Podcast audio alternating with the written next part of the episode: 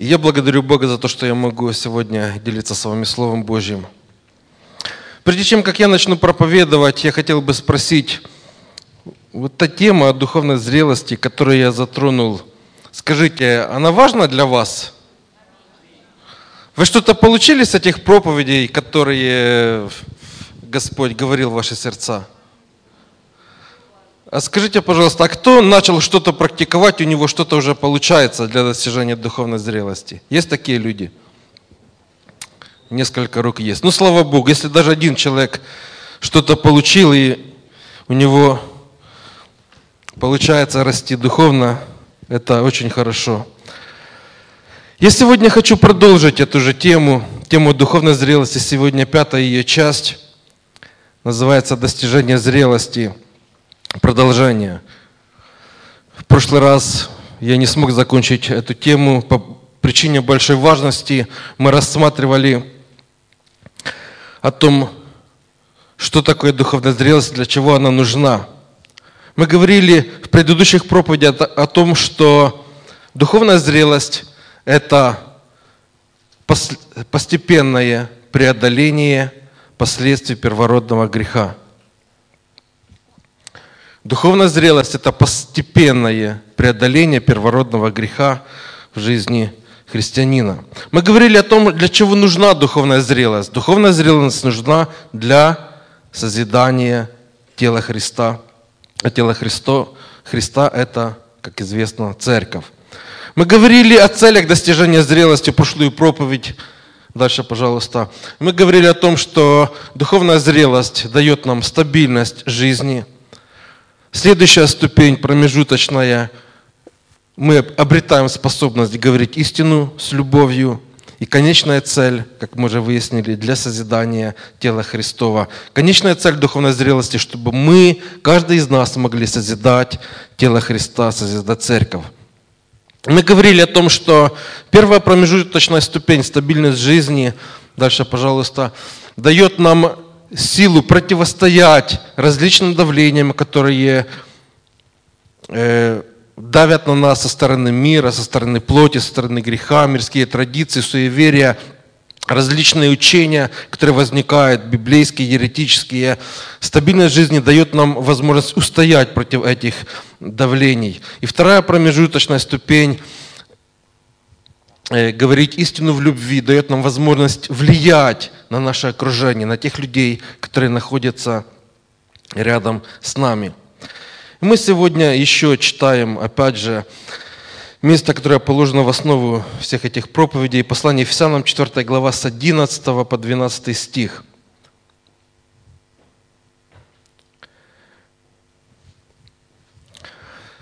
И первый шаг достижения духовной зрелости, мы будем говорить сегодня о четырех шагах достижения духовной зрелости. Первый э, шаг достижения духовной зрелости – признайте реальность своего состояния. Признайте реальность своего состояния. Мы сегодня будем говорить о практических шагах. Мы говорили о теоретических, для чего духовная зрелость нужна, что это такое. Сегодня мы будем говорить о том, как достичь духовной зрелости в своей жизни, практические наши шаги.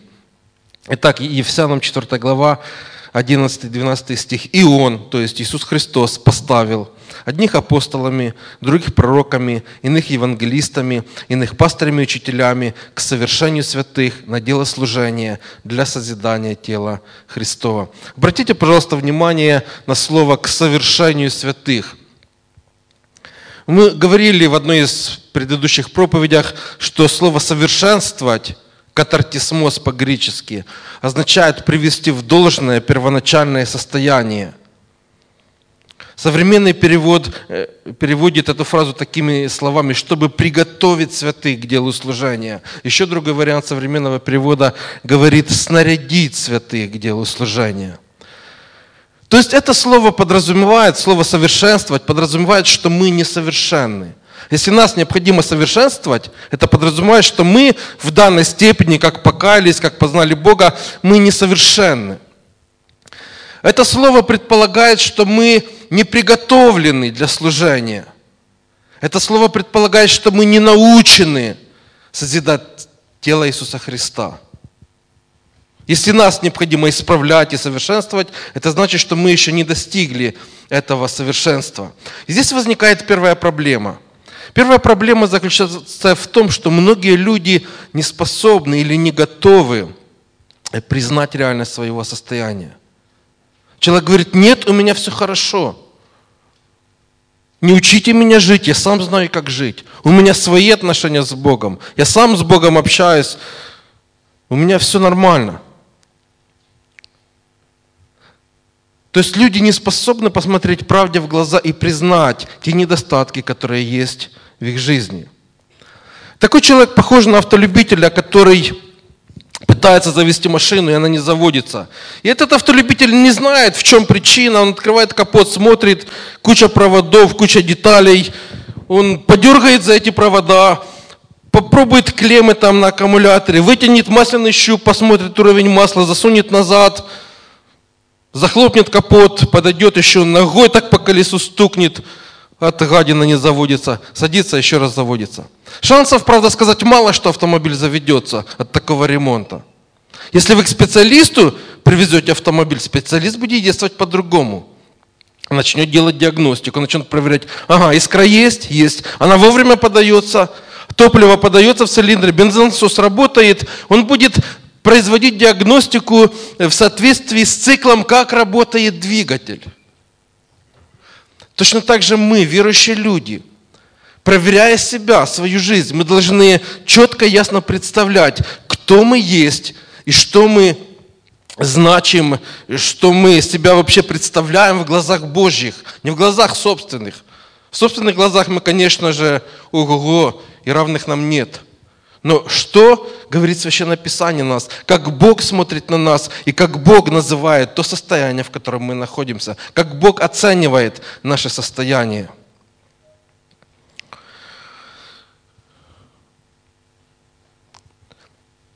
Когда мы говорим о том, что необходимо отремонтировать личность или восстановить в прежнее положение, это прежде всего начинается с правильной диагностики. Кто я? И что я из себя представляю в глазах Бога. И здесь мы говорим о пяти последствиях первородного греха, о которых я уже говорил. Помните пять последствий первородного греха?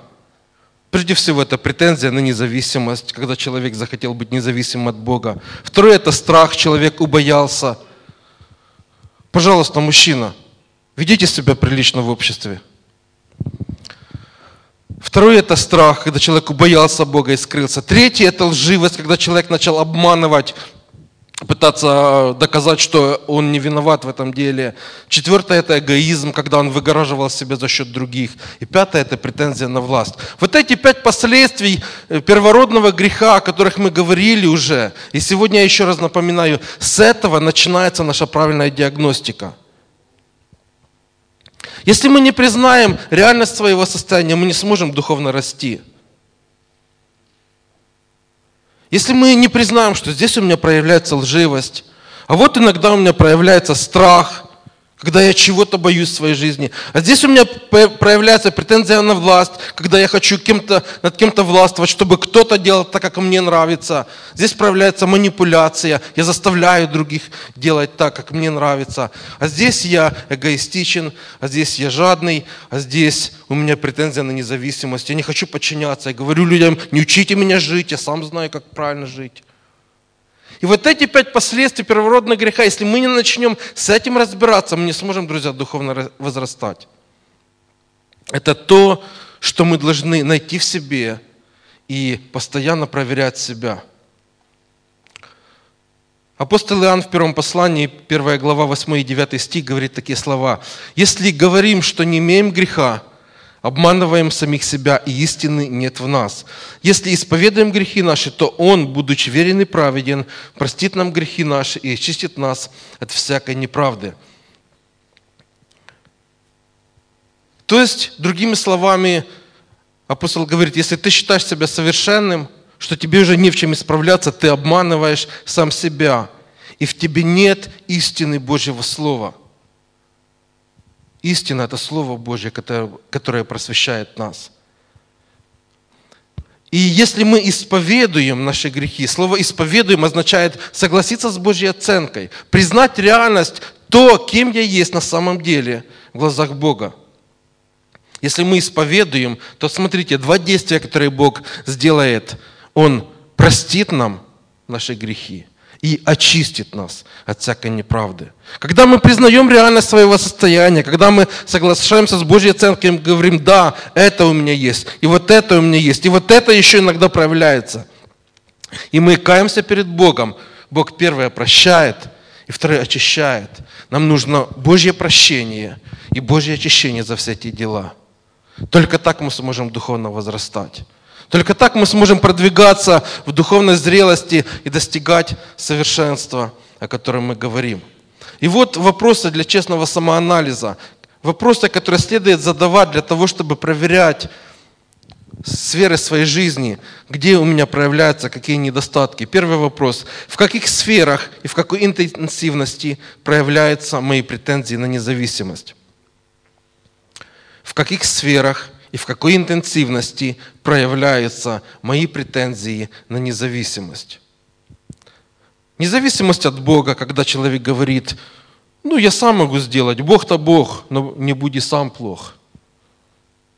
И не плашает, где можно урвать, урывает, где можно украсть, крадут, где можно что-то унести, уносят – они же не плашают, они же сами стараются. Ну, Бог им не нужен в этом, они сами могут это все сделать. Где я не подчиняюсь своим наставникам, пасторам, э, служителям, где я говорю, не суньте нос в мою жизнь, это моя жизнь, и я как хочу, так и живу. Это наши претензии на независимость. Второй вопрос. В каких ситуациях мои действия мотивированы страхом? Иногда человек что-то боится. Да, наверное, все из нас чего-то боятся. Кто-то боится, чтобы не вскрылись его грехи, пороки. Кто-то боится будущего. Кто-то боится еще чего-то в своей жизни. Страх преследует нас. Это последствия грехопадения. И с этим надо разбираться тоже. Следующий вопрос. Где и как проявляется лживость? Иногда вроде говоришь правду, а какая-то ситуация такая, вот э, происходит неожиданное, и ты так интуитивно, подсознательно раз и сказал э, вроде почти правду, но так сказал правду, чтобы тебе это было выгодно. Я не говорю о тех э, моментах, когда мы открыто обманываем, а это иногда выставить э, ситуацию в таком свете, чтобы я выглядел хорошо. Это лживость, это нечестность. И с этим тоже надо разбираться. Следующий вопрос. В каких местах и в каком виде проявляется эгоизм? В каких местах и в каком виде проявляется эгоизм? Каждый из нас любит себя любимого. Каждый из нас жалеет себя. И иногда эта любовь и жалость к себе переходит те границы, которые есть в Священном Писании, и мы в ущерб интересам других пытаемся, чтобы нас любили больше, нам уделяли внимание больше, за нас переживали больше, и люди требуют к себе особого внимания. Последний вопрос, пятый, где проявляются претензии на власть? Может быть, дома кто-то пытается над домашними властвовать кулаком по столу, по-хозяйски так стукнул, что вся посуда подскочила, и спрашивает, кто в доме хозяин. Это претензии на власть, когда человек пытается заставить других делать так, как он считает это нужным. Все эти последствия грехопадения, дело в том, что мутируют постоянно, перерождаются в различные виды пороков,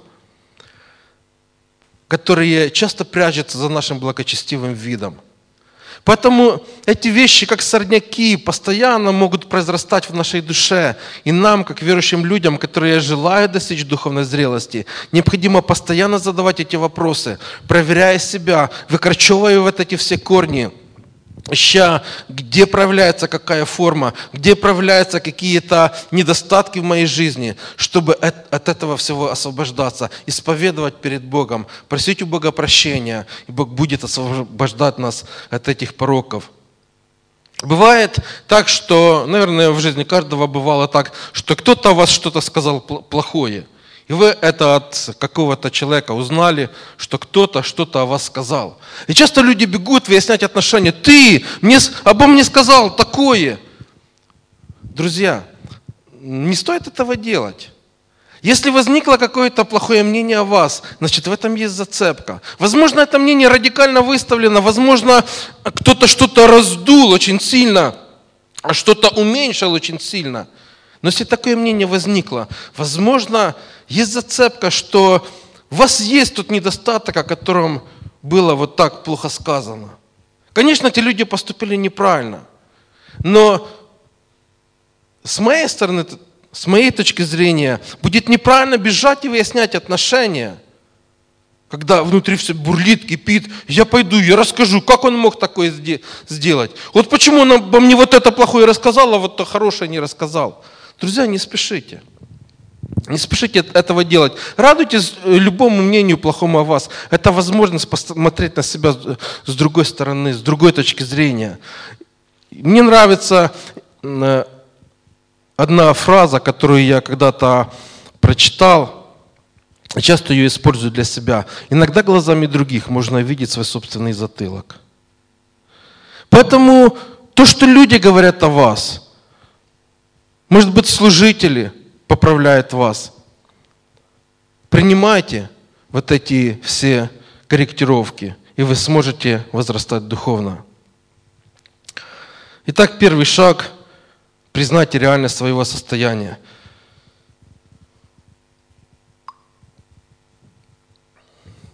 Второй шаг. Ищите практического понимания библейской истины. Ищите практического понимания библейской истины. Давайте посмотрим еще раз Ефесянам 4 глава с 11 по 14 стих. «И он дал одним быть апостолами, другим пророками, Третьим – проповедниками радостной вести. Четвертым – быть пастырями учителями, чтобы приготовить святых к делу служения для созидания тела Христа до тех пор, пока мы все не достигнем единства в вере и в познании Сына Божьего, духовной зрелости, и пока не будем подобны Христу, в котором полнота совершенства. И тогда мы уже не будем малыми детьми. Посмотрите на слово единство в вере до тех пор, пока мы все не достигнем единства в вере. Единство в вере – это подразумевает не факт уверования, вот мы уверовали во Христа, и все, мы едины, в одной церкви находимся. Нет, единство в вере подразумевает знание основных фундаментальных библейских истин, основных доктрин Библии, на которых строится вся наша вера. И вот основные принципы библейского учения. Первое – абсолютное совершенство Бога. Это подразумевает, прежде всего, Божье владычество. Абсолютное совершенство Бога подразумевает Божье владычество, Божью святость и Божью благость. Божье владычество, это означает, что Бог все во всем, Он всем управляет, все живет и существует по Его воле и по Его милости. Бог Творец, у Него есть воля, а мы, как творение, должны эту волю исполнять. Божья святость – это значит, что Бог святой, не терпит греха. Богом никто не может управлять. Святой – значит отделенный, отделенный от всего творения своего. Он независимый. И мы не можем управлять Богом и говорить, Бог, ты мне должен это дать, или это дать, или это забрать. Божья благость, Бог благ, Бог любит нас и готов всегда прийти нам на помощь. Следующий аспект веры – объективная авторитетность Божьего Слова. Объективная авторитетность Божьего Слова. Друзья, если мы верим в Бога, но не признаем Его Слово, мы не можем возрастать духовно. У меня есть один близкий родственник. Когда мы с этим человеком начинаем говорить на одну тему, и я показываю им местописание, доказывая, что он не прав. Он говорит, да, я согласен, я, я понимаю, но я думаю по-другому. То есть человек видит истину Божью, что Слово Божье говорит вот так. Человек видит, говорит, да, я понимаю, но я не согласен. Это человек верующий. Он ходит в церковь. Но у него есть свои понимания некоторых вопросов жизни. Я скажу, такой человек не сможет возрастать духовно. Если мы не признаем какие-то Божьи истины в своей жизни и говорим, ну я думаю по-другому, это ты так думаешь, вот а я думаю по-другому, у меня свое мнение по этому поводу. Отличительное от Священного Писания. Друзья, мы не сможем возрастать. Мы должны признать, что Слово Божье – это Слово, которое регулирует всю нашу жизнь. Это Слово жизни, которое регулирует все, абсолютно все сферы нашей жизни – и мы должны сравнивать свою жизнь со Священным Писанием и проверять, насколько она соответствует истине Божьей. Следующий аспект веры – реальность положения людей. Человек – творение, а не творец. Человек не является целью Вселенной, Бог является целью Вселенной. Бог создал все для своей славы. Мы не можем управлять Богом, заставлять Его что-то делать в нашей жизни. Многие люди, приходя к Богу, когда в мирской жизни стремились к чему-то, все люди в жизни, ну почти все в жизни к чему-то стремятся. Мирские люди стремятся к земным вещам, к земным э, ценностям. И вот когда такой человек приходит к Богу, ценности жизни часто такого человека не меняются абсолютно. Он после покаяния стремится к тому же, к чему стремился до покаяния, но только с помощью Бога. Господь, благословляй меня. Господь, помогай мне. Господь, давай мне то, чего я хочу. И такой человек не сможет возрастать духовно. Есть люди, которые пытаются, как в нас народе говорят, ухватить Бога за бороду и заставить Бога делать так, как говорит Его Слово, подминая это Слово под себя или понимая это Слово по-своему. Друзья, так не будет. Мы должны признать, что Бог все во всем. Мы творение. Мы должны познать волю Божью и исполнить ее в своей жизни. Цель христианина на земле – прославлять Бога, созидая в нем свою душу, созидая душу других людей и созидать этим церковь Иисуса Христа. Это цель, для которой Бог нас поселил на эту землю. Цель, для которой Бог спас нас.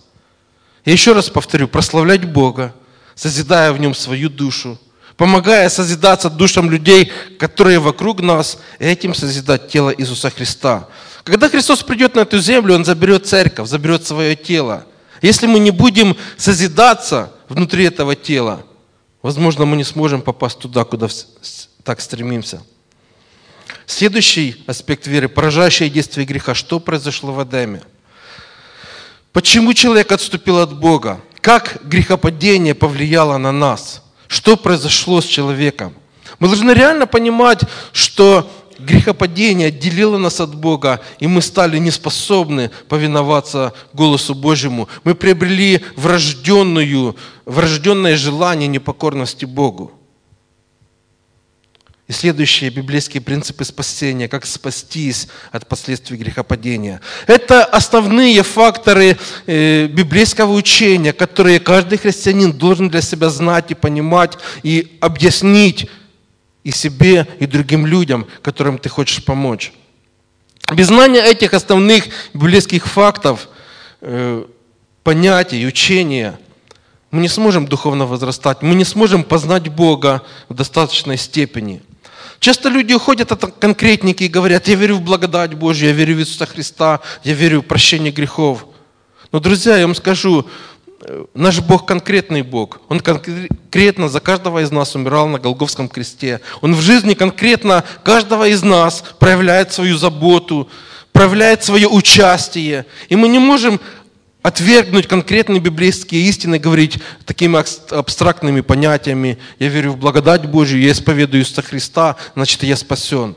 Мы не сможем возрастать духовно, если мы не познаем эти основные аспекты библейского учения. Поэтому основы библейской веры должны быть конкретизированы. И мы должны понимать, в какого Бога мы верим и что этот Бог хочет от нас.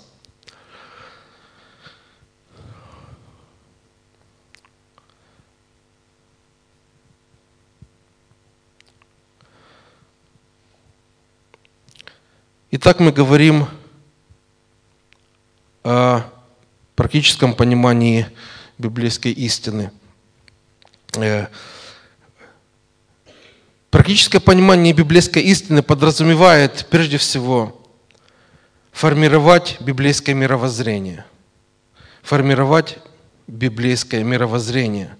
Посмотрите, пожалуйста, Римлянам 12 глава 2 стих. «И не сообразуйтесь с веком сим, но преобразуйтесь обновлением ума вашего, чтобы вам познавать, что есть воля Божия, благая, угодная и совершенная». Обратите внимание на слова «преобразуйтесь обновлением ума вашего». То есть мы должны структурно изменять свое мышление, чтобы способными быть, познать, чего Бог хочет от нас, познать Его волю и исполнить ее в своей жизни – то есть необходимо на основании Священного Писания определить, как я должен поступать в тех или иных ситуациях жизни, где я еще терплю поражение, где проявляются какие-то недостатки, последствия первородного греха, как мне поступать в той или иной конкретной ситуации жизни для того, чтобы освобождаться от этих пороков. Помните, чем больше ваше мировоззрение будет сформировано библейской истиной, тем точнее будет ваше мышление.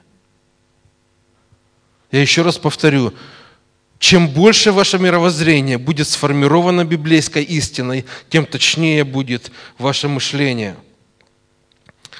В книге Иисуса Навина в первой главе 8 стихом написаны такие слова.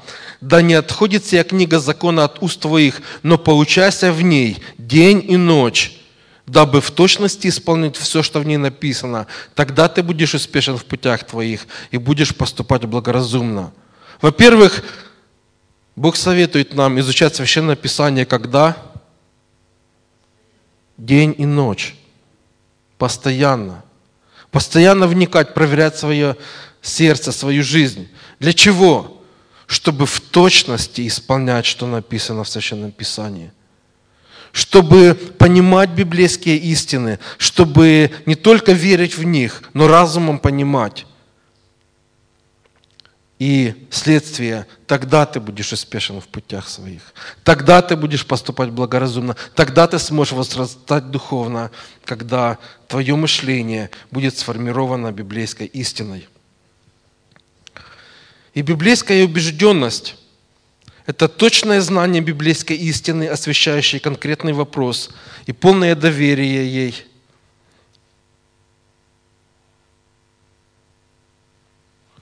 чтобы действовать на основании ее. Библейская убежденность – это точное знание библейской истины, освещающее конкретный вопрос, и полное доверие ей, чтобы действовать на основании ее. Иосиф не смог бы устоять против напора жены Патифара, если бы у него не было твердого убеждения, что спать с чужой женой – это великий грех, который он ни при каких обстоятельствах не будет совершать. Я вам скажу, убеждение надо формировать до того, как придет искушение. Заранее нам надо позаботиться, чтобы определить для себя, как я буду поступать в той ситуации, где я проявляю еще слабость, где я могу еще оступиться, где я могу еще упасть. Как мне надо поступать, чтобы остаться верным Богу. Если у тебя нет твердого знания библейской истины, ты не сможешь действовать правильно, и, скорее всего, ты оступишься в момент искушения.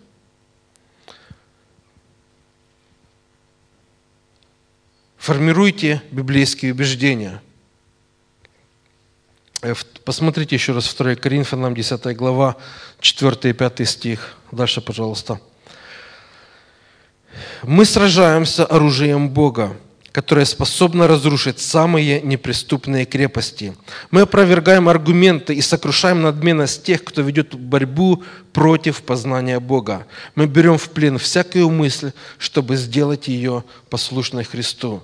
Посмотрите на слово аргументы. Мы опровергаем аргументы. Что такое аргументы? Это человеческое, плотское мнение, противоречащее библейским истинам. У многих людей свои аргументы, которые говорят, как я уже приводил. Да, я понимаю, но я думаю иначе. У меня есть свое мнение по этому поводу. Эти аргументы, противоречащие библейским истинам, мешают нам возрастать духовно, потому что мы не способны признать объективную авторитетность Божьего Слова. Эти аргументы, эти э, э, знания или опыт жизни, выработанный э, в мире без Бога, мешает нам признать э, Божий путь решения проблем. И мы часто используем эти аргументы для того, чтобы добиться чего-то своего человеческого. И посмотрите,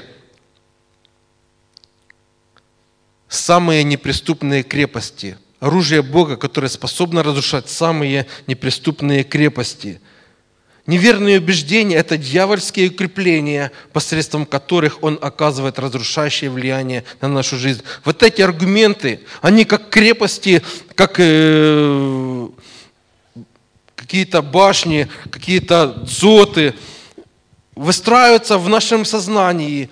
И когда приходит Божья истина – со всех орудий человек пали для того, чтобы отстоять свои убеждения, от, отстоять свои неверные убеждения, свои аргументы, которые сформированы мирской жизнью, жизнью без Бога. Поэтому Священное Писание говорит, мы пленяем всякое помышление в послушании Христу. Вот эти неверные убеждения, которые ведут борьбу против познания Бога, мешают нам познавать Бога, мешают нам познавать Его волю – и вследствие этого мы не можем возрастать духовно. Итак, это был второй шаг, о котором мы говорили. Признайте объективную авторитетность Божьего Слова. Третий шаг. Учитесь библейской практике. Учитесь библейской практике. Когда человек понял библейские истины и определил для себя модель поведения в той или иной ситуации, следующий шаг – это моделирование ситуации на свою жизнь. То есть представить себе, как бы ты поступил, если бы это искушение сейчас, в данный момент пришло бы к тебе – то есть представить себе, как бы ты поступил. Вот представил себе вот эту ситуацию, в которой ты часто спотыкаешься, в которой ты часто падаешь, в которой проявляются твои недостатки, твои пороки. Представь себе, что она сейчас пришла в этот момент. Когда перед тобой лежит Слово Божье, когда ты рассуждаешь над этим Словом, представь себе, как надо поступить, как правильно поступить в этой ситуации – и сформируйте в себе вот этот образ, вот эту картину, как правильно поступать в подобной ситуации. Полезно задать вопрос, а как бы Христос поступил в подобной ситуации? Или, может быть, посмотреть, как Он поступал в подобных ситуациях? Эти вопросы помогут нам выработать библейские убеждения – Ефесянам 4 глава с 11 по 14 стих еще раз посмотрим, пожалуйста. «И он дал одним быть апостолами, другим пророками, третьим проповедниками радостной вести, четвертой пастырями и учителями, чтобы приготовить святых к делу служения для созидания тела Христа до тех пор, пока мы все не достигнем единства в вере и в познании Сына Божьего, духовной зрелости, и пока не будем подобны Христу, в котором полнота совершенства, и тогда мы уже не будем малыми детьми». Обратите внимание на слово «познание Сына Божьего». Мы, знаем, уже неоднократно с этой сцены говорили, что познание – это не философско-мистические знания какие-то, это знания, подтвержденные практикой жизни. Это знания, которые пережиты на практике, становятся познанием Бога. Так вот, для того, чтобы мы достигли в познании Бога, духовной зрелости – мы должны формировать библейские убеждения в своей жизни. Практиковать на практике. Апостол Павел в послании к Колоссянам, 1 глава, 9-10 стих говорит такие слова. «По этой причине с того дня, как мы услышали об этом, мы не прекращали молиться о вас и просить, чтобы вы исполнялись исполнились полного познания воли Божьей, мудрости и духовного понимания, приносимых Святым Духом. Обретя это познание, ваша жизнь будет угодна Богу и принесет Ему славу и почет. Только тогда ваши поступки породят добрые плоды, и вы будете возрастать в познании Бога. Заметьте, когда христиане будут возрастать в познании Бога, он причисляет здесь три момента. Первое, когда они познают в полноте волю Бога когда мы узнаем, что Бог хочет от нас, как, как, какие у Него планы на нашу жизнь. Второе, когда наша жизнь будет угодна Богу. То есть, когда мы на практике начнем эту волю, которую мы познали, исполнять. И третье, наша жизнь принесет добрые плоды для славы Божьей. Вот тогда вы будете возрастать в познании Бога. То есть это практические действия.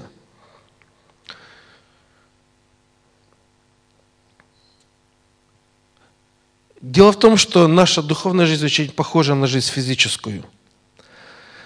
Если ребенок ходит в школу, добросовестно, каждый день, отсиживает все уроки, внимательно слушает преподавателей, но дома не делает домашнее задание, он немногому научится, правда же? Если мы, верующие люди, приходим на служение, внимательно слушаем и даже записываем все, но дома не пытаемся на практике, в практической своей жизни употребить то, что мы слышали, мы немногому научимся.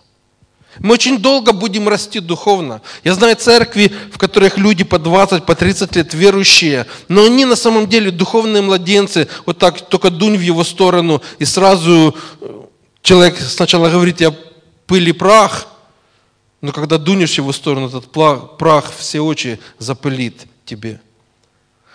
Много десятилетий человек ходит в церковь, внимательно слушает, ни одного служения не пропускает, но потому что человек не занимается на практике, не практикует те истины, которые проповедуются в церкви, он не растет духовно.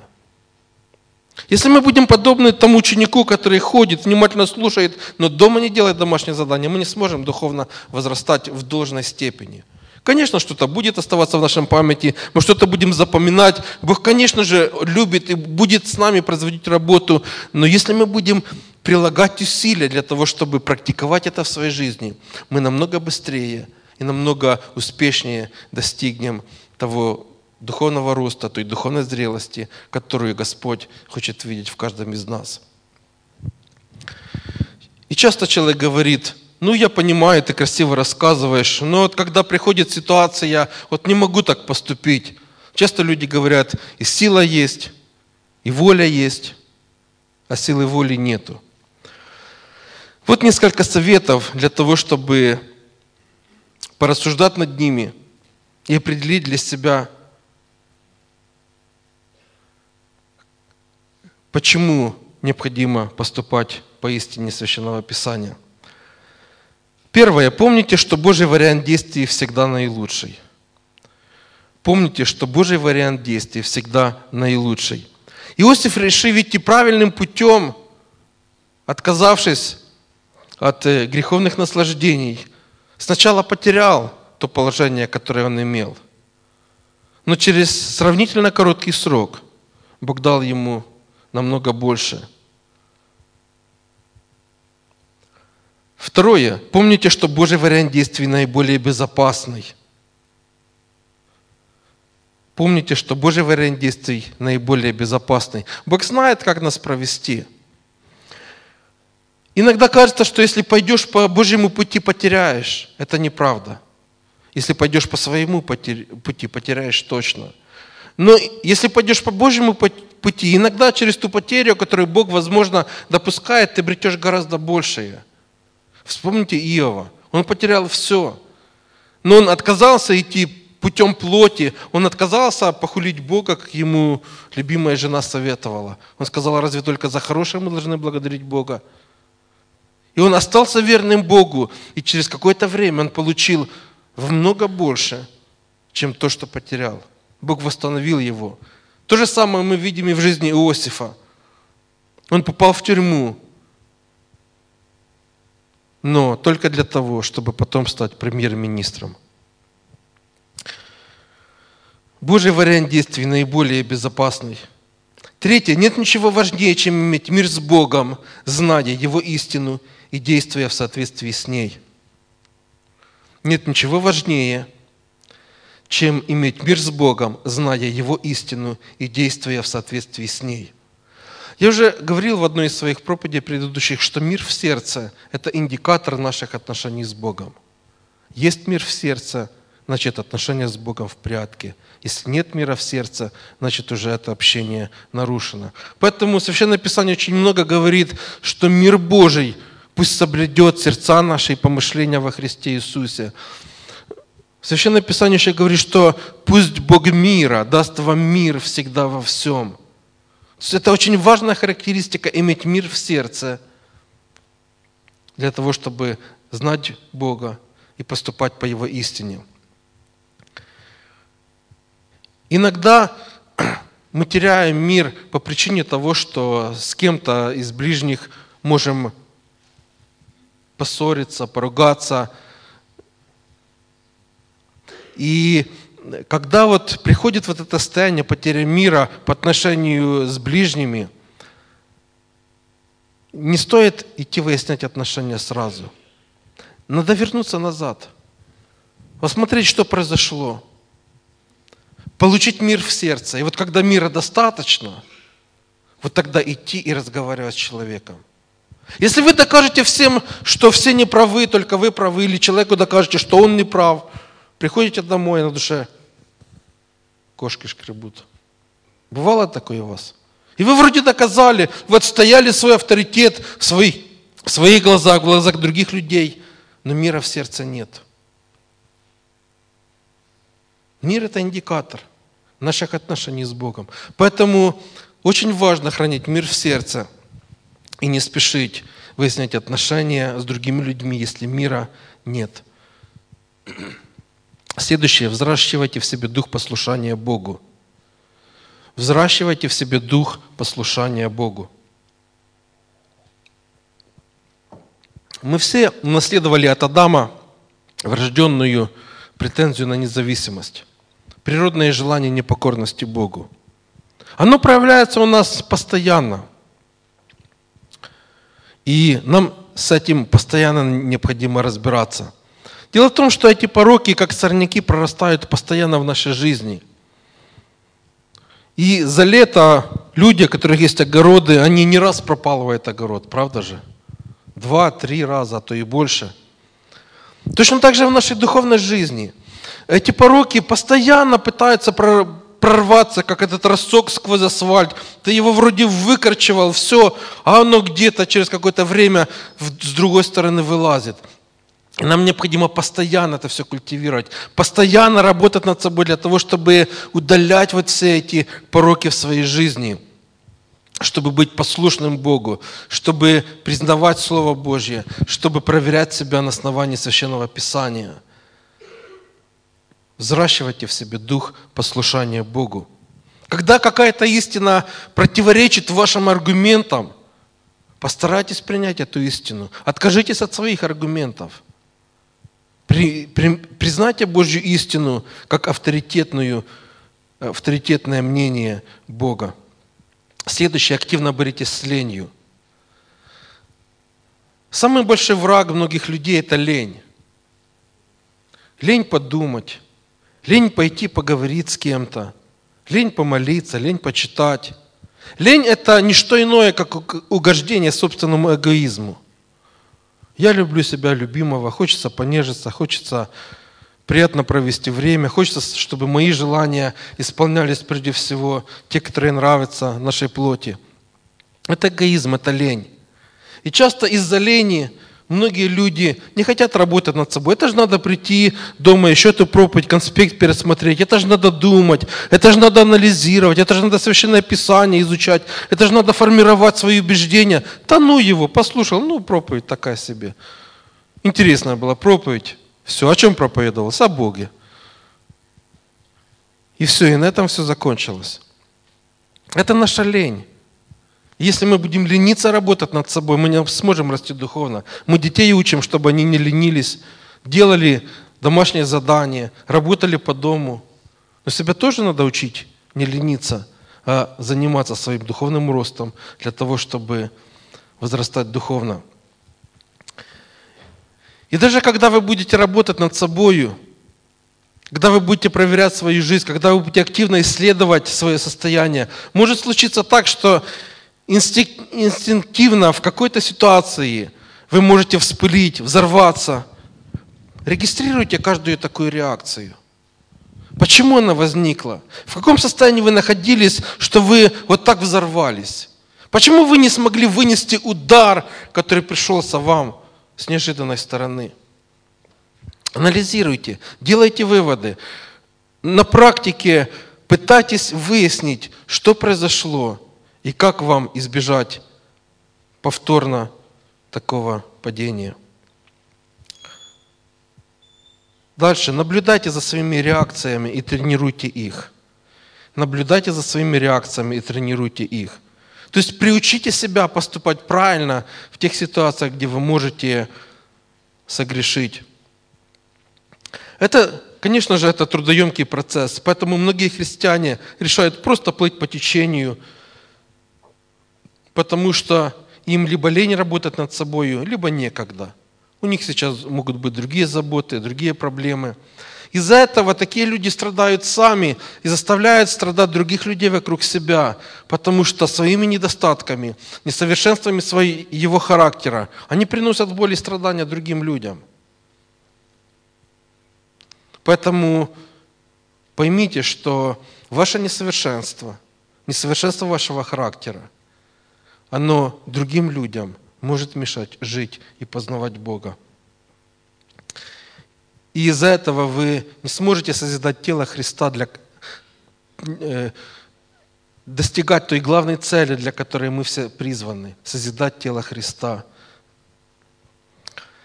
И четвертый шаг – ищите библейского пасторства – Ищите библейского пасторства. Давайте еще раз посмотрим первые два стиха послания Ефесянам 4 главы 11 и 12. «И он поставил одних апостолами, других пророками, иных евангелистами, иных пастырями, учителями к совершению святых на дело служения для созидания тела Христова». Друзья, этот процесс определил Бог, и этот процесс Бог определил в рамках церкви в рамках пасторства. Бог поставил служителей в церкви для того, чтобы они помогали людям возрастать духовно. Наша церковь устроена таким образом, что у каждого человека есть свой наставник. Наставник – это пастор для наставляющего. Или пастырь, точнее сказать. Пастор и пастырь – это разные вещи. Пастор – это должность, а пастырь – это функция. Пастух ведет – это функция. Вот все, кто имеет наставников, вы пастыри для своих наставников. Все, кто является наставником, или все, кто является наставляемыми, вы должны приходить к своим пастырям, своим наставникам и решать с ними свои вопросы касательно духовного роста. Свои недостатки, с которыми вы долгое время не можете разобраться. Вы должны приходить и с ними эти все вопросы решать. Это подотчетность, та подотчетность, которая есть у нас в церкви. Человек не сможет возрастать, если он не будет кому-то подотчетным. Если он не будет перед кем-то отвечать за свое состояние, за свою жизнь.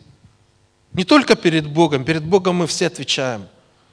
Но Бог поставил в церкви служителей, чтобы они помогали – Наставники, начиная с тех, кто проходит наставничество по э, книгам наставничества, лидеры домашних групп, служители домашних групп, пастора районов, эти служители поставлены для того, чтобы помогать другим людям созидать свою душу и этим созидать тело Иисуса Христа. Поэтому приходите к своим наставникам, просите, чтобы они помогли вам возрастать духовно, если вы в чем-то не можете сами справиться. И вот несколько тезисов по данному поводу. Служители помогают формировать библейское мировоззрение. Служители помогают формировать библейское мировоззрение – То есть служители могут научить нас библейской истине, научить нас правильно мыслить, указать, где наше понимание жизни не соответствует истине Священного Писания, и, и помочь нам научиться мыслить правильно в соответствии с истиной, с библейской истиной. Следующее. Служители помогают формировать библейскую убежденность чтобы мы были убеждены в тех истинах, уверены в тех истинах, которые формируют наше мировоззрение, чтобы мы знали, что эта истина правильная, и она приведет нас к хорошим положительным результатам. Следующее. Служители помогают увидеть себя со стороны, дав себе библейскую оценку. То есть люди, которые любят вас, могут указать вам на, на ваши недостатки, которые вы, может быть, тщательно прячете. Но люди со стороны видят, видят или могут видеть те несовершенства характера, которые мешают вам возрастать духовно и не могут помочь и сказать, дорогой, дорогая, у тебя вот здесь проявляется эгоизм, вот здесь проявляется лживость, а здесь я вижу у тебя претензия на независимость или на власть или еще что-то другое. Следующее, служители помогают возрастать в послушании истине. То есть, будучи подотчетным своим наставникам, вы сможете корректировать свою жизнь. Вы будете понимать, что рано или поздно придется рассказать про то, что вы делаете там, где никто не видит. Поэтому вы будете стараться больше поступать по истине Священного Писания. Следующее. Служители помогают иметь Божий глубокий мир и уверенность в сердце. Служители помогают иметь Божий глубокий мир и уверенность в сердце. И последнее. Служители помогают научиться созидающему влиянию. Когда ваши служители послужат вам, и вы достигнете духовного роста, вы на практике увидите, как это делается, и вы сможете сами дальше служить таким же образом другим людям, которым призывает Бог вам вас служить. Служители помогают научиться созидающему влиянию. Итак, мы сегодня говорили о четырех шагах, практических шагах, которые необходимо достичь каждому христианину, чтобы достичь духовной зрелости. Вот эти четыре э, шага. Первое. Признайте реальность своего состояния. Второе. Ищите практического понимания библейской истины. Третье. Учитесь библейской практике. И четвертое. Ищите библейского пасторства. Заниматься своим духовным ростом – это постоянный, ежедневный и трудоемкий процесс, который не прекращается, в нашей, пока мы живем на этой земле. Это как ребенок изо дня в день ходит в школу и изучает различные предметы, математику, литературу, физику, природу. И в школу нужно ходить не один день, не один месяц и даже не один год. Но и даже после окончания школы обучение не заканчивается. Обычно потом ребенок поступает в училище, в техникум, в институт, продолжается обучение. Иногда люди идут дальше, учатся. И даже приобретя профессию – для некоторых людей обучение не заканчивается. Человек оттачивает свои навыки на практике, добивается совершенства в своей профессии. Даже когда заканчивается принудительное обучение, когда человек платил деньги, учился, или ему платили за то, что он учился, это принудительное обучение я называю. Те люди, кто хочет добиться более высоких результатов в своей сфере деятельности, они занимаются самообразованием – они занимаются саморазвитием, они читают литературу по своей сфере деятельности, они изучают материалы, новшества какие-то выходят, какие-то новые технологии, которые помогут им делать свою работу более продуктивно, более качественно. Многие люди из-за этого за то, что не остановились в своем образовании, точнее самообразовании, стали светилами или великими людьми в области своей деятельности – Точно то же касается и духовного роста, друзья. Если мы не будем ежедневно, постоянно, на протяжении своей, всей своей жизни задавать себе вот эти вопросы, о которых мы говорили, если мы не будем проверять себя, давая себе библейскую оценку, мы не сможем достичь той духовной зрелости, которая призывает нас Бог. Духовный рост не происходит сам по себе – Точно так же, как и образование не придет само по себе. Необходимо тренироваться, необходимо учиться, необходимо прилагать усилия. Поэтому я призываю вас сейчас встать, и давайте мы помолимся, чтобы Бог помог нам в эти знания, которые мы получаем или получили в результате этих проповедей, применить на практике. Знания без практики – это всего лишь знания, которые не принесут абсолютно никакой пользы. Дорогой Господь, во имя Иисуса Христа мы приходим к Тебе. Я благодарю Тебя за то, что Ты учишь меня, как возрастать духовно. Я благодарю Тебя за то, что Слово Твое наставляет нас, вразумляет и дает нам верный путь, верный указатель, как нам идти, чтобы исполнить Твою волю, чтобы познать Тебя, чтобы возрастать духовно.